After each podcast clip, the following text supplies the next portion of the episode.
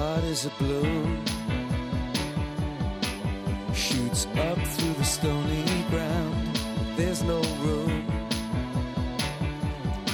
No space to rent in this town. You're out of luck. And the reason that you had to care, the traffic is stuck.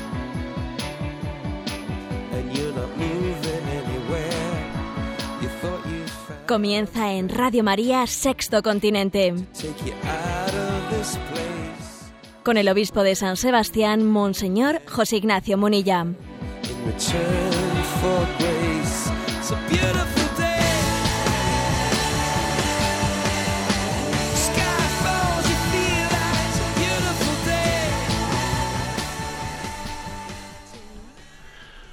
Un saludo a todos los oyentes de Radio María. Un día más, con la gracia del Señor, nos disponemos a realizar este programa de Sexto Continente que los lunes se realiza en Radio María de 8 a 9 de la mañana. Hoy es día 2 de febrero, día de la presentación del Señor, que este año, además, tiene una- un eco especial por el hecho de que en este día se celebra el Día de la Vida Consagrada, pero es que estamos en el año especialmente dedicado por el Papa Francisco a la vida consagrada. Y hoy, día 2 de febrero, tenemos que darle gracias a Dios por la existencia en la Iglesia de este don, de este don de llamada al desposorio con Jesucristo. La vida consagrada es evangelio, profecía, esperanza, es el recordatorio de que todos estamos llamados en última instancia, todos estamos llamados a ese desposorio con Jesucristo, que es la esencia de la vida consagrada, un corazón esponsal. Damos gracias a Dios por este don y pedimos hoy especialmente, ofrecemos el, el programa de hoy por todos los consagrados y consagradas. Bien, pues sabéis que este programa que realizamos en Radio María tiene, tiene una conexión con los oyentes a través de la cuenta de Twitter arroba a través del muro de Facebook que lleva mi nombre personal, José Ignacio Monilla, y a través de una cuenta de correo electrónico sextocontinente arroba radiomaria.es en la que recibimos durante la semana preguntas vuestras, algunas de las cuales se seleccionan y ahora Cris, pues desde Madrid, nos va a, a ir leyendo las preguntas seleccionadas y yo haré pues lo que pueda intentando dar alguna palabra de iluminación a las preguntas. Adelante, Cris. Muy buenos días, Monseñor. Buenos días.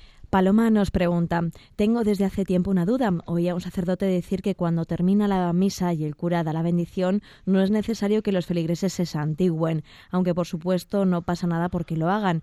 ¿Esto es para todas las bendiciones? Le doy las gracias anticipadas. Que Dios le bendiga y María la acompañe y guarde siempre.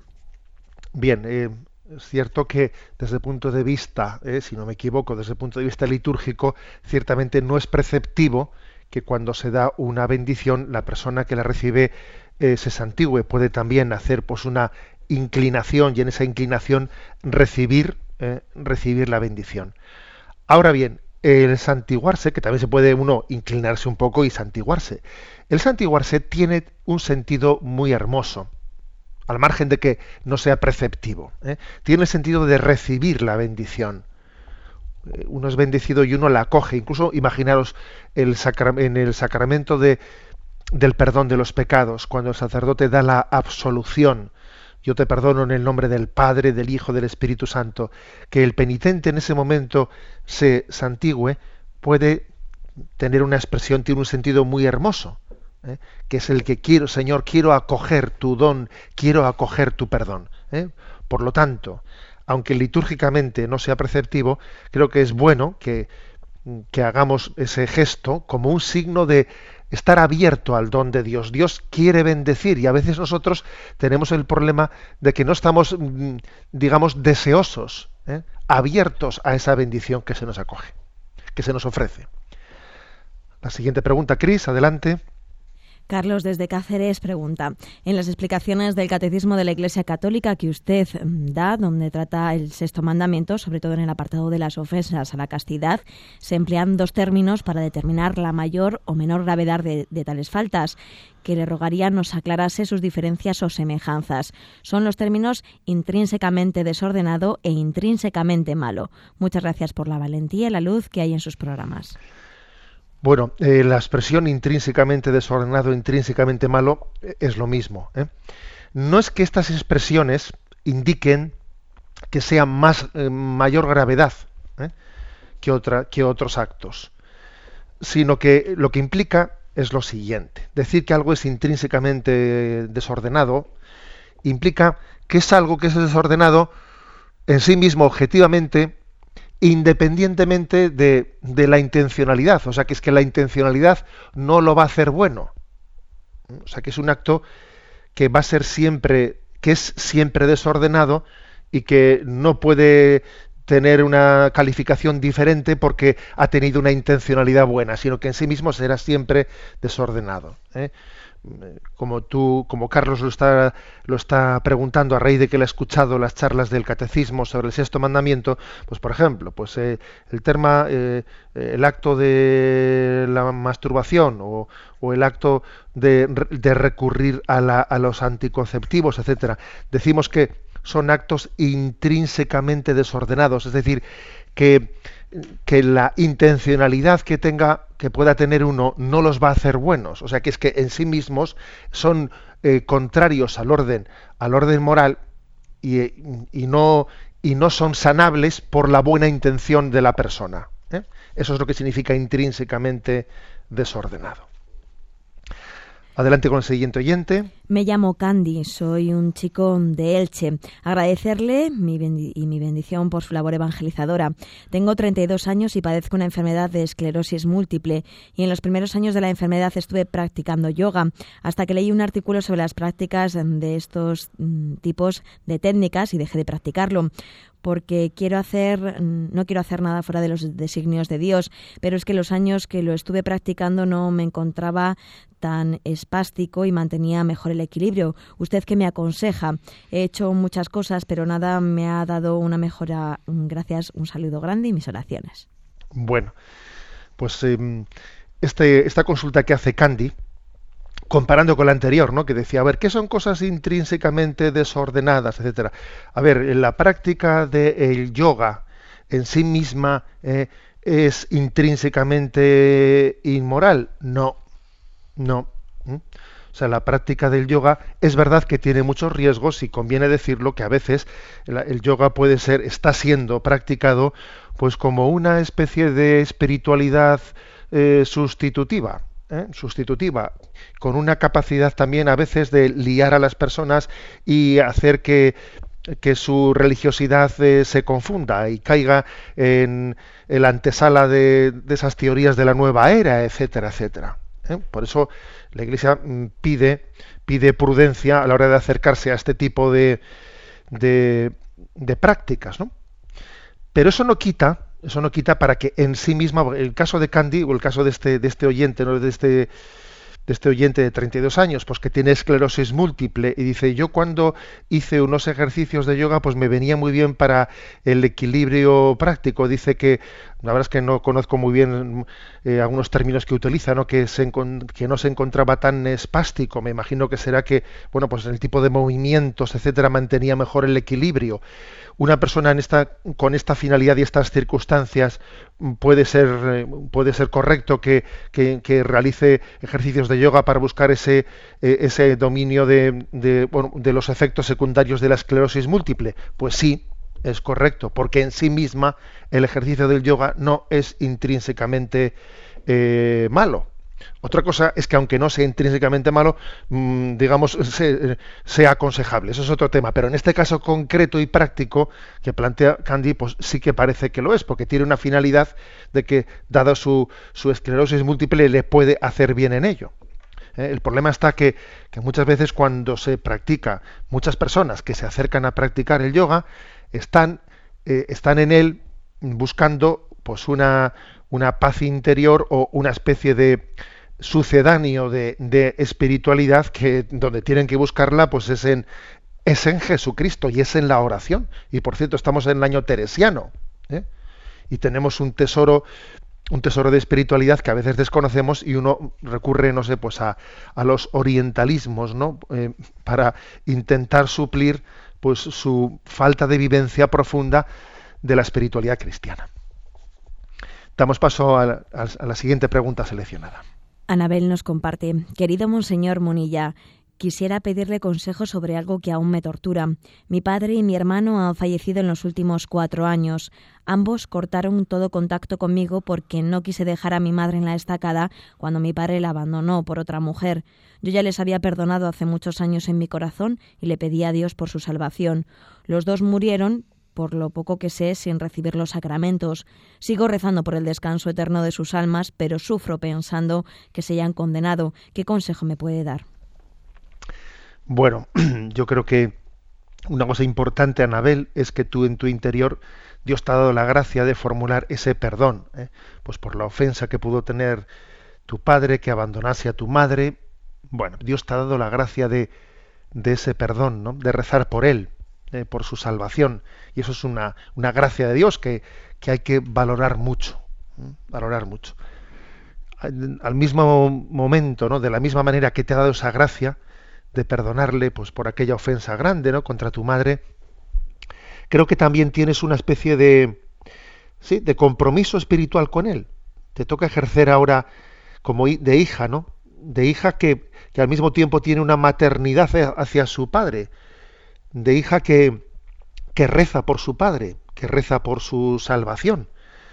Mm, yo te diría te daría el siguiente consejo no en primer lugar acto de confianza ¿no? en, la, en la divina misericordia. Acércate mucho a la espiritualidad de la divina misericordia, en la que se subraya especialmente ¿no? pues cómo, cómo el amor de Dios es, es atrevido a la hora de, de ser ofrecido a los más a, los pecadores que aparentemente no pues puedan pues puedan ser más empedernidos eh, y sin embargo Dios se, se vuelca, ¿no? especialmente las almas que pueden necesitar, aparente, todos necesitamos de la gracia de Dios, pero a las que aparentemente lo necesiten más. ¿no? Solamente Dios sabe quién es más necesitado o menos necesitado. Acércate a la espiritualidad de la divina misericordia, en la que se subraya eso de una manera especial. Y sábete que Dios le quiere más que tú. Y que Dios ha, eh, por él, ¿no? ha realizado locuras de amor y confía en que las locuras de amor de Dios ¿no? pues no, no serán en vano. Reza por las almas del purgatorio, que hemos olvidado mucho este aspecto de orar por las almas del purgatorio. Ofrece también de vez en cuando el sacrificio de la Santa Misa, eh, también eh, el que de vez en cuando encarguemos, ¿no? O eh, pidamos que la Santa Misa sea ofrecida por el eterno descanso de nuestros familiares difuntos o de las almas que más lo necesiten. Me parece que es una costumbre, es una, un hábito, es una tradición que recuerda que, las, que la Eucaristía es el que tiene un valor purificatorio, no purificativo, que es el mayor regalo que podemos hacer por, por, nuestros difuntos. No hay nada mejor que podamos hacer por nuestros difuntos que ofrecer la Santa Misa por su eterno descanso. ¿eh? Y luego, Anabel, mi último consejo es que tú, en vez de permitir que la cabecita te juegue malas pasadas y te sientas atormentada, tú ofrece por la salvación de tu padre y de tu hermano, ofrece tu lucha por tu propia santidad. ¿eh? O sea, céntrate en ofrecerle al Señor un alma, un alma ilusionada, un alma enamorada, un alma alegre. Esa es tu mejor ofrenda, ¿no? Ofrecida por tu padre y por tu, y por tu hermano. Y pídele, no Señor, que toda la familia nos juntemos en el cielo eh, que seas tú pues un alma que rece por toda la familia, teniendo como objetivo que sea esa, ¿no? Pues eh, la guinda de tu oración. Señor, que toda la familia nos juntemos en el cielo y que no falte ninguno a esa convocatoria. Seguimos con la siguiente pregunta seleccionada. Adeñat pregunta si quien primero pecó fueron los ángeles caídos, inductores del pecado en el hombre, ¿por qué la segunda persona de la divinidad se encarnó en un hombre y no en un ángel? Gracias. Vamos a ver, Adeñat. Eh, un, un, ángel, un ángel no es redimible, a diferencia de un ser humano. ¿eh? Un ángel no es redimible. Un ángel no se puede arrepentir porque es espíritu puro. Y un espíritu puro cuando toma una decisión, la toma plena, definitiva y totalmente. A diferencia de, de un hombre, de una mujer, que tenemos una condición en la que existe un margen al arrepentimiento, porque nosotros nuestra, nuestra libertad no es eh, total y absoluta. ¿eh? Nosotros las cosas las hacemos, elegimos, pero elegimos en parte, es decir, tenemos una capacidad también de, de arrepentirnos de lo que hemos decidido. ¿eh? Es decir, nosotros somos redimibles, pero un ángel en ese sentido no lo es. Su decisión es total, plena y absoluta, y la medida que Dios ha decidido crearnos y también a los ángeles, respetando la libertad, Dios crea un ángel respetando su libertad y su, y su libertad es plena, absoluta ¿eh? y por lo tanto no revocable. Esa es la diferencia entre lo que es un ángel, espíritu puro, y un ser humano, que es un espíritu encarnado. ¿eh? Em, la, expresión espíritu encarnado o carne espiritualizada es una manera de hablar de antropológicamente de lo que es el hombre, ¿no? En esa unión cuerpo-alma. Pero bueno, esta es la, esta es la respuesta a la pregunta de Adeñat de por qué Dios realizó la encarnación, se encarnó como un hombre y no se encarnó como un ángel, porque se encarnó para redimirnos, ¿eh? y un ángel no era redimible. Bueno, damos paso a la última de las preguntas seleccionada. Gonzalo nos comparte. Querido Monseñor Monilla, hemos oído al Papa Francisco animar a los católicos a que nos impliquemos en la vida pública y más concretamente en la política. Cito, a ustedes les pido que también sean protagonistas de este cambio, sigan superando la apatía y ofreciendo una respuesta cristiana a las inquietudes sociales y políticas que se van planteando en diversas partes del mundo. Les pido que sean constructores del futuro, que se metan en el trabajo por un mundo mejor. Queridos jóvenes, por favor, no balconeen la vida, métanse en ella. Jesús no se quedó en el balcón, se metió. No balconeen la vida, métanse en ella como hizo Jesús. En este sentido, la Iglesia jerárquica no debe de meterse en política, sino los laicos con vocación de servir en esta forma excelente de caridad. Mi pregunta va en el sentido de una recomendación sobre en qué raíces debe de fundamentar un católico que quiera ser luz y servir en la política. Tengo la percepción de que faltan todavía propuestas de formación o que los obispos hablen más sobre estos temas para que surjan más iniciativas. ¿Podría decirnos unas palabras al respecto? Bueno, en primer lugar, Gonzalo, que te felicito ¿eh? por tu deseo ¿no? de responder a esa llamada de, de, la Iglesia, del Papa, pero vamos, que es de la Iglesia, de su doctrina, de que los laicos tengan, ¿no? pues como tengan como una, digamos, el fundamento, la razón de ser de su, de, su laicidad, ¿eh? el implicarse en la vida pública, en hacer presente eh, pues los valores del Evangelio en esa vida pública algunos suelen confundir pensando en qué consiste el apostolado de un laico. Pues, eh, pues en colaborar en, la iglesia, colaborar con las necesidades que el párroco tenga, porque el párroco no llega a todo, y entonces tenemos que ya ayudarle al párroco a poder hacer las cosas, bien sea pues eso, la sacristía, pues con los niños, sí, sí, eso, todo eso es verdad, pero, pero entendedme que eso no es lo, lo principal. Lo principal del apostolado de un laico no es ayudar a las cosas en la iglesia a las que el párroco no llega, que es muy importante, repito. ¿eh? Lo principal es pues hacerse presente en la, en la vida pública, hacerse presente en, en, esa, en ese mundo laico, en la secularidad del mundo, eh, llevar los principios, ser fermento, ser fermento, ser luz. Bueno, y esto creo que se puede hacer tanto en la vida social como en la vida política. ¿eh? De alguna manera, Gonzalo, en tu pregunta también, pues dices, ¿y, de qué manera hacer esto en la vida, en la vida política? Vaya reto que tenemos en España, vaya reto de cómo los católicos que, tenemos que hacer ¿no? para que un católico pueda colaborar en la vida política y, ser fiel a sus principios. Menudo problema tenemos ¿eh? por la falta, por la carencia de, de grupos políticos ¿no? en los que un católico se pueda ver eh, mm, digamos representado en sus principios tenemos un problema muy serio y luego hay pequeñitos pequeñitos grupos que digamos que no tienen representación parlamentaria que podrían no que podrían eh, ser los grupos o las opciones políticas en las que un católico se vea representado, pero que no suelen tener suficiente unión entre ellos, que a veces están dispersos. O sea, tenemos un problema serio. Pero también, además de nuestra presencia en la vida política, eh, la de los laicos, también está pues el ser fermento en la vida cultural, en la vida cultural. Y yo creo que la clave está en recurrir, en, en luchar, en tener como punto, digamos, básico, tener como punto básico los llamados principios no negociables que formuló Benedicto XVI. Los llamados principios no negociables. Es decir, tener eso como punto básico, ¿no? Que eran el de defender la vida humana, desde su concepción hasta su muerte natural, defender la familia natural, la unión del hombre y la mujer abiertos a la vida y al cuidado de sus hijos, la familia como el pues como la célula de la sociedad, también la protección del derecho de los padres a decidir libremente la educación de sus hijos, la lucha por el, por el bien, por el bien común. Bueno, pues aquellos principios innegociables, ¿no? no negociables de los que habló Benedicto XVI, y entre los cuales también está sin duda alguna ¿no? la opción, la opción por los más débiles, esa opción que el propio Jesucristo hizo claramente en el Evangelio, esos principios tienen que ser los que configuren nuestra, nuestra andadura en la vida pública. ¿eh?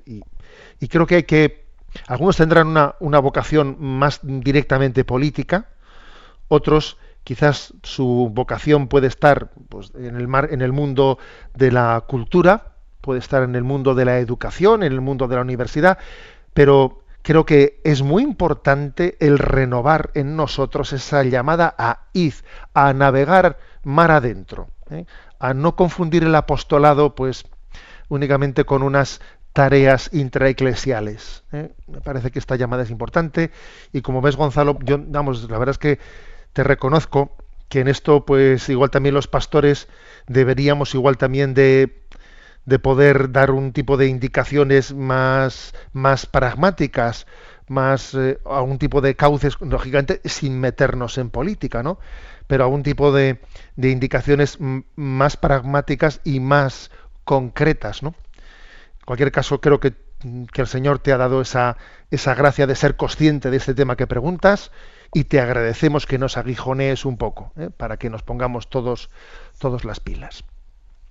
Bueno, pues vamos a, eh, a, escuchar un tema musical, así como descanso después de las preguntas seleccionadas, como hacemos siempre. En días anteriores fallecía pues un cantante griego que era un, pues que ha sido muy conocido y que nos ha acompañado a muchos de nosotros en nuestra en nuestra juventud, el de Demis Rusos. Bueno, pues vamos a escuchar una de sus canciones más conocidas, Morir al lado de mi amor.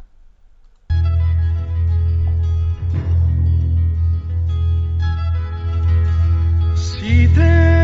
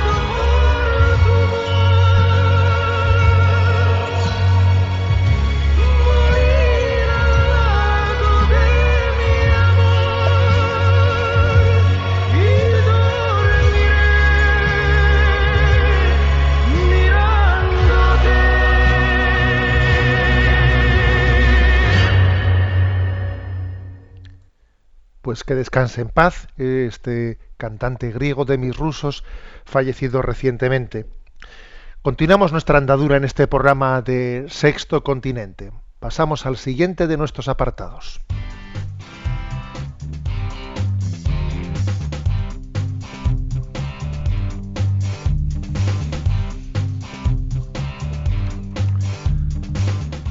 Repasando las redes.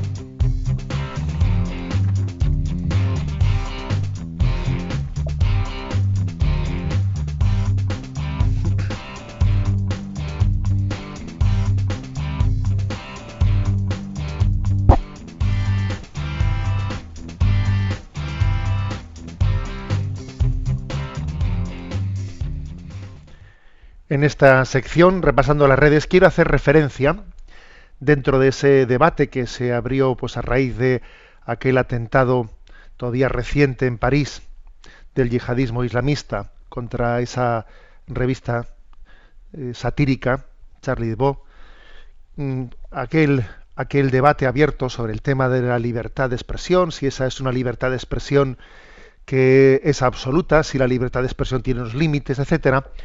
En el día de ayer, ayer domingo, día 1 de febrero, en diversos periódicos de Vocento, también aquí en San Sebastián, en Bilbao y en otros lugares, se publicaba un artículo de Fernando Sabater, este conocido filósofo, con el título Prohibido blasfemar. Pues un, artículo que de alguna manera pues, reivindica pues esa famosa tesis de el derecho a blasfemar. Y entonces, bueno, pues voy a abordar leyendo algunas partes de su artículo y intentando dar una palabra también de, contestación a lo que él a lo que él formula. Bueno, en la tesis de su artículo, aunque él lo titula Prohibido blasfemar, el título quiere ridiculizar, diciendo que nos van a prohibir eh, blasfemar. ¿eh? Lo que él viene a decir que es absurdo, leo textualmente, es absurdo suponer que alguien puede ofender a divinidades que para él, que para él no existen. ¿eh? El único blasfemo posible es el que, el que es creyente, que se burla o desafía de aquello en lo que él cree. Ese sí es blasfemo. Los demás no somos blasfemos pues porque no creemos, ¿no? Dice él. Y dice literalmente, lo que suelen llamarse blasfemias no van contra los dioses, sino contra quienes dicen creer en ellos y se convierten en portavoces de dogmas y rituales. Porque una cosa es el insulto directo y personal, que suele incluir menciones denigratorias a los progenitores y ante el que cada cual reacciona de acuerdo con su educación y las circunstancias, y otra, la ofensa abstracta a lo que algunos consideran como su familia sobrenatural. ¿eh? Por lo tanto, digamos, la tesis de Fernando Sabater es que, oiga, yo eh, aquí blasfemar es un derecho porque yo, en el fondo, no me estoy metiendo con, un Dios que, además, en quien no lo, no, lo creo, me estoy metiendo con usted, ¿eh? con usted que tiene esas creencias. ¿eh? Bueno, esa es la tesis, luego seguiré un poco más, ¿no? desarrollando algunos aspectos de ese artículo, pero esa es la tesis central de su artículo. Bueno, yo creo que a esto le llamo yo a esto le llamo yo ser, eh, ser cínico, porque claro, estos eh, yo creo que son disquisiciones, distingos nominalistas, pues para de alguna manera escaparse, escaparse de, de, qué se trata el asunto. Es decir, eh, lo que Fernando Sabater reivindica es que uno pueda ofender al prójimo en aquello que más le duele. Como yo sé que este es creyente y que para él Dios es algo muy importante, es aquello en lo que tiene puesto su corazón, pues yo voy a, eh, de alguna manera, ofenderle en sus creencias más, más íntimas, más profundas, ¿no? Voy a buscar aquello que más pueda ofenderle. Pues de una manera similar a cuando, cuando se dice a una persona, ¿no? Eres un hijo de... y se le insulta a su madre. Claro, yo ya sé que esa persona dice, yo no tengo intención de insultarle a su madre. Lo que tengo es intención de insultarle a él. Pasa que como él quiere mucho a su madre, pues me meto con su madre para hacerle daño a él. Sí, sí, ya lo, ya lo sé. Sí, te he entendido perfectamente. Pero es que precisamente esa es, esa es la maldad de ese acto, que es estar intentando ofender a la persona en, su, en lo que es más sagrado para ella. Y digamos claramente que no solo la ética, la, la ética, ¿no? sino que la propia Constitución española, vamos a decir, que habla de que los, la, libertad de expresión tiene unos límites, ¿no? Unos límites que están en el honor y están también en el respeto ¿eh? a, la, a, la, sensibilidad de las personas. O sea que es que creo que es, que es, muy, que es muy claro, ¿no? Es muy claro que es como utilizar la blasfemia para ver cómo, dónde, cómo puedo ofender yo al máximo en una, a una persona. Es como una reivindicación del hacer daño gratuitamente. Ya sabemos, ya sabemos que desde el punto de vista teológico o de teología moral, no tiene la misma consideración, no tiene la misma gravedad que alguien formule una blasfemia contra Dios si no es creyente o si es creyente. Obviamente, si es creyente, la consideración moral de ese acto será mm, mucho más grave que el, que el, que ha dicho una barbaridad sin ser consciente de lo que está diciendo. Eso ya lo sabemos. Pero aquí no estamos hablando tanto de teología moral, estamos hablando de ética. Y desde el punto de vista de ética, el que alguien utilice los, las creencias más profundas del, del prójimo para intentar ofenderle donde más le duele al prójimo, supone una falta de respeto absoluta. Y además supone, pues claro, supone introducir un elemento que es potencialmente generador de violencia. Generador de violencia. Porque claro, por la gracia de Dios los cristianos tenemos tenemos en el Evangelio pues toda una, una enseñanza de Jesucristo que nos dice, que nos enseña a decir, ¿no? Padre, perdónalos porque no saben lo que hacen. Padre, perdónalos porque no saben lo que dicen. Tenemos un Jesús que en el Evangelio nos dice, Pedro, guarda tu espada porque quien a espada mata, espada muere. O sea, Jesús nos ha enseñado a no entrar al trapo de las barbaridades, a no devolver al mal con el mal, a no, a no permitir que la blasfemia eh, pueda ser un pueda ser un elemento en el que alguien pretenda justificar ningún tipo de violencia. O sea, el Evangelio nos ha enseñado a ello. Pero claro, eh, queda patente que no todas las sensibilidades religiosas reaccionan de la misma manera. Y es mucho más fácil blasfemar en un contexto cristiano que en un contexto islámico. Ahora es mucho más fácil. ¿eh? blasfemar contra el Dios cristiano que dice, Padre, perdónalos porque no saben lo que hacen, es bastante más fácil que blasfemar en otros contextos de fundamentalismos en los que, claro, eh, resulta que ese tipo de blasfemia recibe otra respuesta muy diferente. Por eso, verdaderamente, el hacer ese tipo de reivindicaciones conduce, o sea, está poniendo en peligro pues la paz social, porque parece que es un choque de trenes esto nos lleva a un choque de trenes entre los fundamentalismos religiosos y entre el fundamentalismo laicista que pretende decir yo blasfemo porque esto es un derecho de la libertad de expresión. Eso conlleva un choque de trenes. Y para, para entender el mal espíritu en el que, en el que está formulado este, este, este principio supuesto de libertad, de reivindicación de libertad de expresión, para, mostrar cómo esto no nace de un buen espíritu, como muestra un botón, porque en el propio artículo de Fernando Sabater de ayer, Prohibido blasfemar, pues él dice, ya era hora, ¿no?, de que el Papa hubiese sido puesto en ridículo.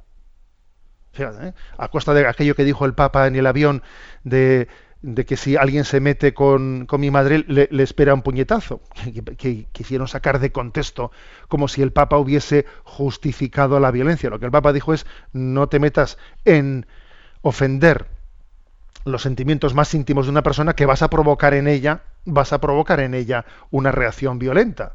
Y no es que el Papa la justificase, lo que hizo fue decir, no toquemos los resortes de la gente para que eso no ocurra. ¿eh?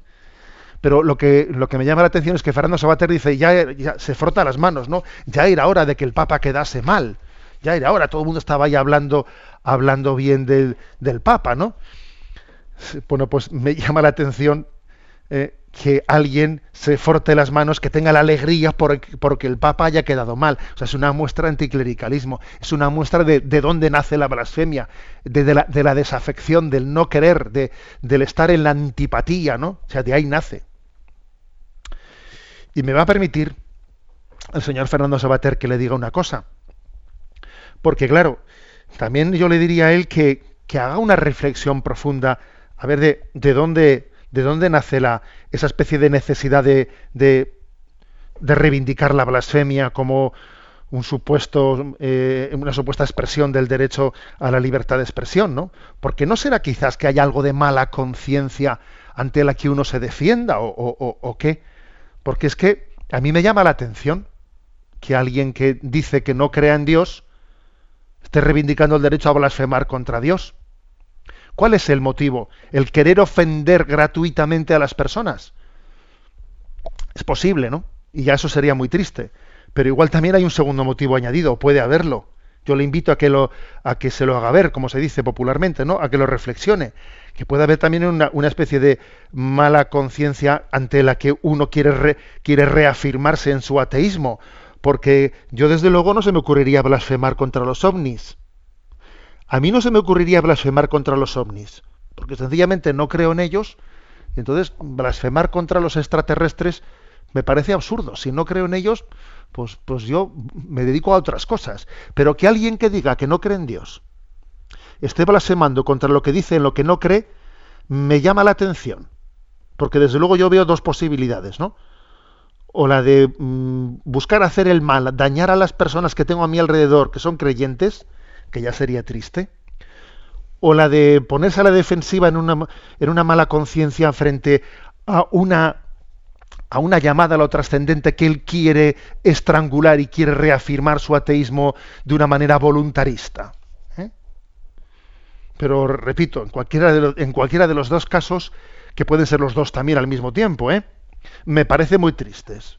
Yo creo que no se trata, ¿eh? no se trata de lo que nosotros proponemos, lo que, nosotros proponemos no es que exista una prohibición de la, blasfemia en el sentido de ver, a ver, una, legislación que prohíba una blasfemia que tenga tal multa. Bueno, la Iglesia Católica nunca se le ha ocurrido proponer ¿eh? que la blasfemia esté catalogada dentro del Código Penal, si es que no, es eso. No creo que le, hayamos escuchado nunca al magisterio de la Iglesia hacer un tipo de propuesta como esa. Pero, pero es obvio, porque es difícilmente regulable. ¿eh? Eso es muy difícilmente regulable. Pero es que hay cosas que están por encima de la propia regulación. Es que la ética es capaz de adentrarse en cosas que, que son difícilmente regulables civilmente, ¿no? en, un código, en un código civil. Y es que están en el respeto señor Fernando Sabater, que creo que es bastante sencillo. Es una sola palabra y se llama respeto. Seguimos adelante en la andadura de este programa.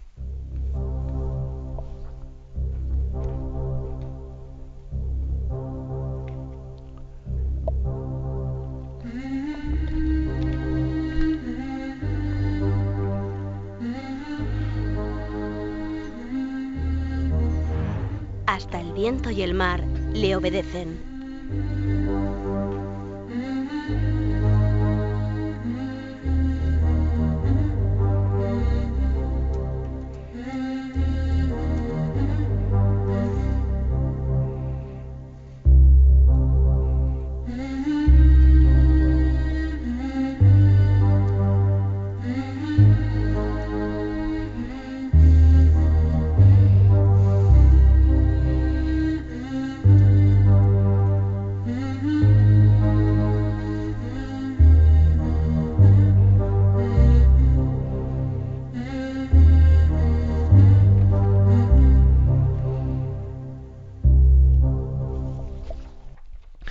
En esta, en esta sección vamos a hacer un pequeño comentario sobre, bueno, estamos en el programa de Sexto Continente, que toma su nombre pues de este, de este nuevo lugar de comunicación en torno a las redes sociales, en torno a, a Internet, en torno a las nuevas tecnologías. Y quiero eh, recurrir a un artículo interesante que en Hace Prensa, en Hace Prensa he podido, está a vuestra disposición, que tiene como, como título El Internet del Yo. El Internet del Yo es una reflexión sobre mm, cómo utilizamos ¿no? Eh, Internet, que de alguna manera, pues quizás está pasando, hay un paso del Internet de los contenidos al Internet del yo. Una cosa es el Internet que pone a nuestra disposición pues una serie de recursos, de contenidos, que puede ser algo muy práctico, pero a veces, ¿eh? a veces existe el riesgo de que Internet esté también un poco al servicio del narcisismo. Pues, eh, por ejemplo, ¿no? Ha habido, hay bastantes reflexiones sobre lo que supone la filosofía del selfie ese autorretrato, que por, por, os podéis imaginar que yo no voy a eh, hacer aquí una especie de, de, desafío o de una condena del selfie. A ver, que yo, que yo mismo he realizado más de un selfie y muchas veces con los jóvenes los haces. O sea, no se me ocurre a mí afirmar que un selfie en sí mismo eh, pues sea, sea negativo. Eh. Pero es verdad que existe un riesgo, un riesgo de la utilización de, de Internet casi dejando a un lado los contenidos, que lo que nos importa es la imagen y la imagen y la imagen, ¿no? El hecho de que, por ejemplo, Instagram, ¿cuál es ahora mismo, pues, eh, dentro de Internet, eh, pues, el programa, ¿no? Pues que, que, que, tiene más éxito? Pues posiblemente sea Instagram. Hay quien dice que incluso Facebook, el todopoderoso Facebook, tiembla ante el aplastante avance de Instagram, que es el mundo de la imagen el mundo de la imagen, no todo se muestra en, una foto, no hay contenidos, casi no hay palabras.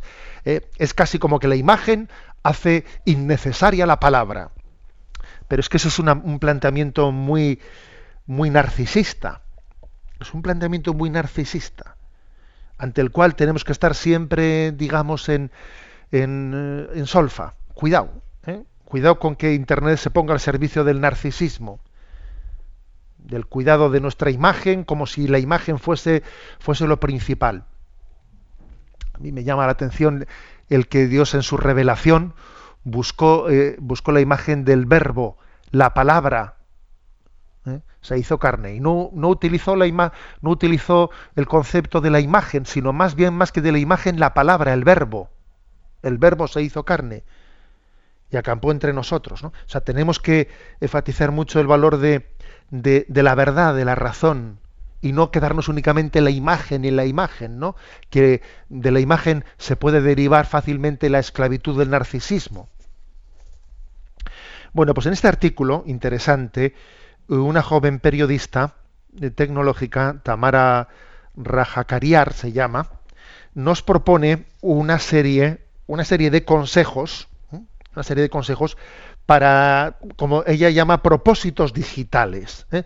Propósitos digitales para no caer en la esclavitud de la imagen y no caer en la esclavitud de las adicciones que las nuevas tecnologías pueden generar en nosotros. ¿no? Y nos da en concreto siete consejos que los voy a, ¿eh? los voy a formular.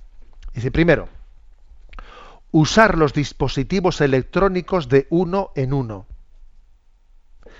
se acabó eso de ver la tele y consultar Facebook al mismo tiempo. Eh, no hay que ser tan codicioso. A ver, estar utilizando tres, tres cosas a la vez. Dice, ¿por qué no utilizamos los dispositivos electrónicos uno por uno? Primer consejo. El segundo, que la vida continúa sin que estemos siempre conectados. Ella propone con desconectar las alertas de redes sociales y correo electrónico del smartphone ser, yo ya decidiré consultarlos cuando yo quiera. Eso de que uno tenga, ¿no? Pues una alerta de que anda, alguien me ha contestado en, una red social y pipi ya, ya, me está avisándolo, ¿no? Alguien me ha mandado un correo electrónico y, me salta una alarma. Vamos a estar siempre así. Vamos a estar en permanente alerta, alerta en las redes sociales. ¿No será mejor que yo ya decidiré yo cuándo voy a consultar? ¿Mm? Tercer consejo. Lo llama ella noche de paz. Dormir con el teléfono en modo silencio.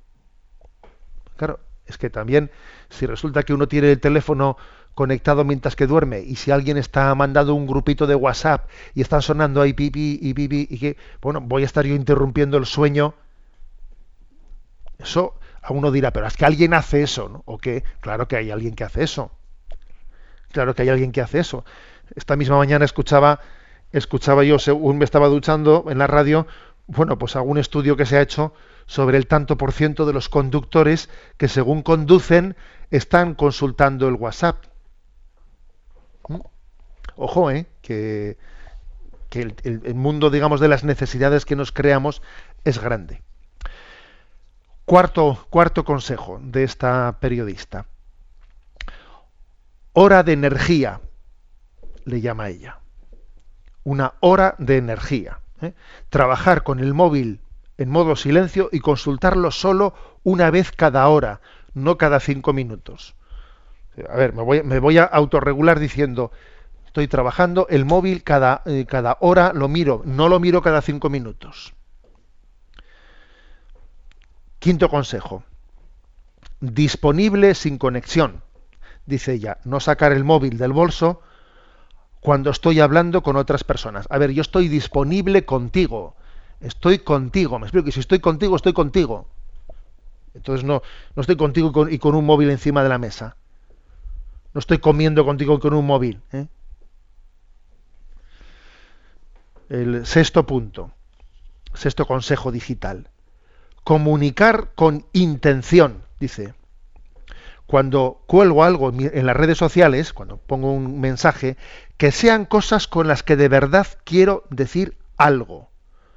Porque entiendo que es importante, ¿no? Interesante. Y entonces lo, lo coloco. Es decir, no es tengo que decir algo y como no tengo nada que decir, digo una tontería o pongo una imagen o un auto.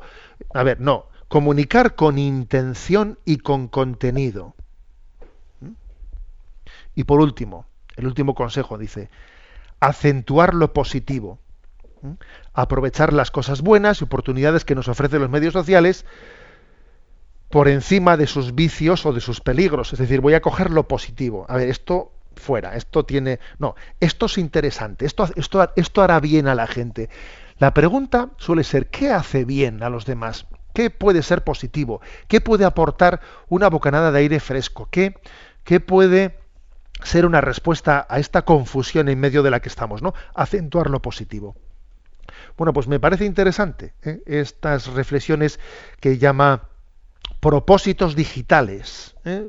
Propósitos digitales para el año 2015, que está escrito por esta joven periodista Tamara Rajakariar.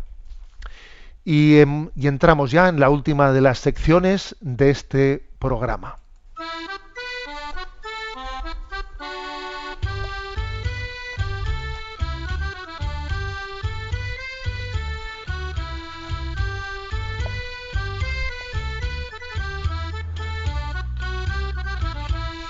Una gota en el océano.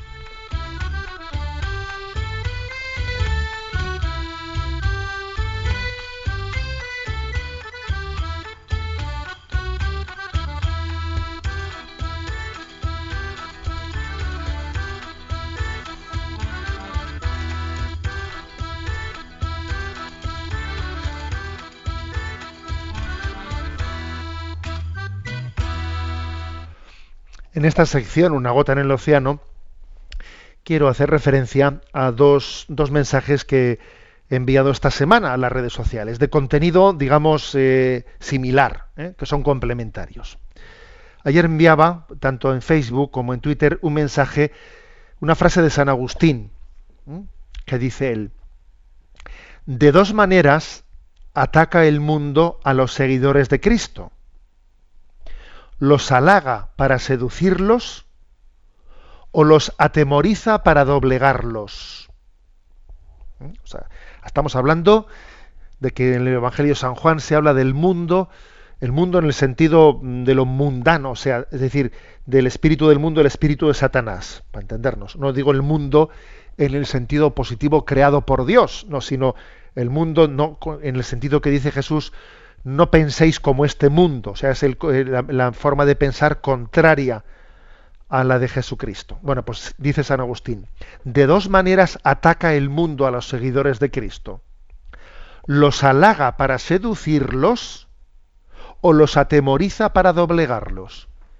Yo me atrevería a decir que igual lo primero es más frecuente que lo segundo. ¿eh? El intentar halagar para seducirte para que pienses como el mundo y si no, atemorizarte para que te doblegues. ¿Mm? Y junto a esa frase de San Agustín puse pues, una imagen que tenía el siguiente texto, ¿no? No dejes que los elogios te lleguen a la cabeza, ni que las críticas te lleguen al corazón. Ni una cosa ni otra. Porque a veces los elogios se nos suben a la cabeza. Y a veces las críticas te dejan tocado y hacen que tú ya pues te, eches para atrás, ¿eh? te hielan el corazón, te quedas con el corazón herido porque me han criticado y ya te retiras ya, ¿no? Y ya no, no vuelves a seguir dando testimonio. No dejes que los elogios te lleguen a la cabeza ni que las críticas te lleguen al corazón. Como veis, una enseñanza muy importante de San Agustín, que al mismo tiempo se complementa con esta otra reflexión que, que por cierto uno de los oyentes me envió eh, y bueno me envió unas escaneadas eh, unas reflexiones que había enviado que había leído y le agradezco mucho y de las cuales extraje, de las cuales extraje, pues el siguiente mensaje, que es un poco lo de San Agustín, que he leído, pero un poco, un poco complementado, ¿no? Entonces, eh, son unas reflexiones de un jesuita, de Padre Ramírez, clásico, ¿no? De la Compañía de Jesús, en el que, como digo, convertido en Twitter, he convertido en mensaje de 140 caracteres, pues lo formulo de la siguiente manera. El mundo intenta seducirnos. Si no lo logra, procura desanimarnos. Y si aún así fracasa, recurre a desautorizarnos. O sea, es decir, una triple estrategia. ¿eh? San Agustín habla de dos estrategias, ¿no? O la de seducirte o la de atemorizarte. Aquí el padre Ramírez, pues todavía incluye una tercera estrategia. El mundo entera intenta seducirnos que tú pienses como el mundo. Si no lo logra, procura desanimarnos. Desanimarte diciendo, fíjate, eres tú el único, pues estás quedado, sabes que este mundo va fatal, que aquí no hay nada que hacer, somos los últimos de Filipinas, esto va fatal. Eh". Procura, o sea, si no, te si no ha conseguido ganarte para su causa el mundo, lo segundo que intenta hacer es desanimarte. Y si aún así fracasa, recurre a desautorizarte te levantan calumnias, te montan un lío, te, si tú no te desanimas, si, si eres apostólico, si sigues adelante remando en contra de corriente, cuenta con que te vas, vas a ser perseguido. Cuenta con que habrá calumnias, que caerán chaparrones, o sea que es que el demonio no se va a quedar quieto. Luego es una triple estrategia ¿eh? del mundo como instrumento de Satanás. ¿eh? La repito. El mundo intenta seducirnos. Si no lo logra, procura desanimarnos. Y si aún así fracasa, recurre a desautorizarnos. Frente a esto, ¿no? Pues creo que tenemos que escuchar aquella frase, ¿no? Cuando Jesús le dice a cuando le dice a Pedro, viendo que muchos se marchaban, etcétera, le dice Jesús a Pedro, ¿también vosotros queréis marcharos? Y entonces Jesús, eh, Pedro le responde, Señor, ¿a dónde iremos? Si solo tú tienes palabras de vida eterna. Señor, en tu nombre queremos resistir a las seducciones de este mundo, no queremos mundanizarnos, queremos resistir a la estrategia de desanimarnos, porque en ti confiamos que la victoria es segura. Y también, Señor, en tu nombre queremos darte gracias por las persecuciones, desautorizaciones, calumnias, lo que se pueda decir contra nosotros, porque es un honor, Jesús, ser acusado en tu nombre, por tu nombre la bendición de Dios Todopoderoso, Padre, Hijo y Espíritu Santo descienda sobre vosotros. Alabado sea Jesucristo.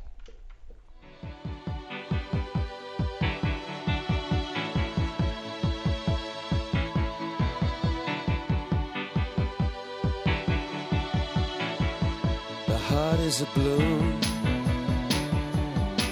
shoots up through the stony ground. there's no room, no space to rent in this town. You're out of luck, and the reason that you had to care, the traffic is stuck.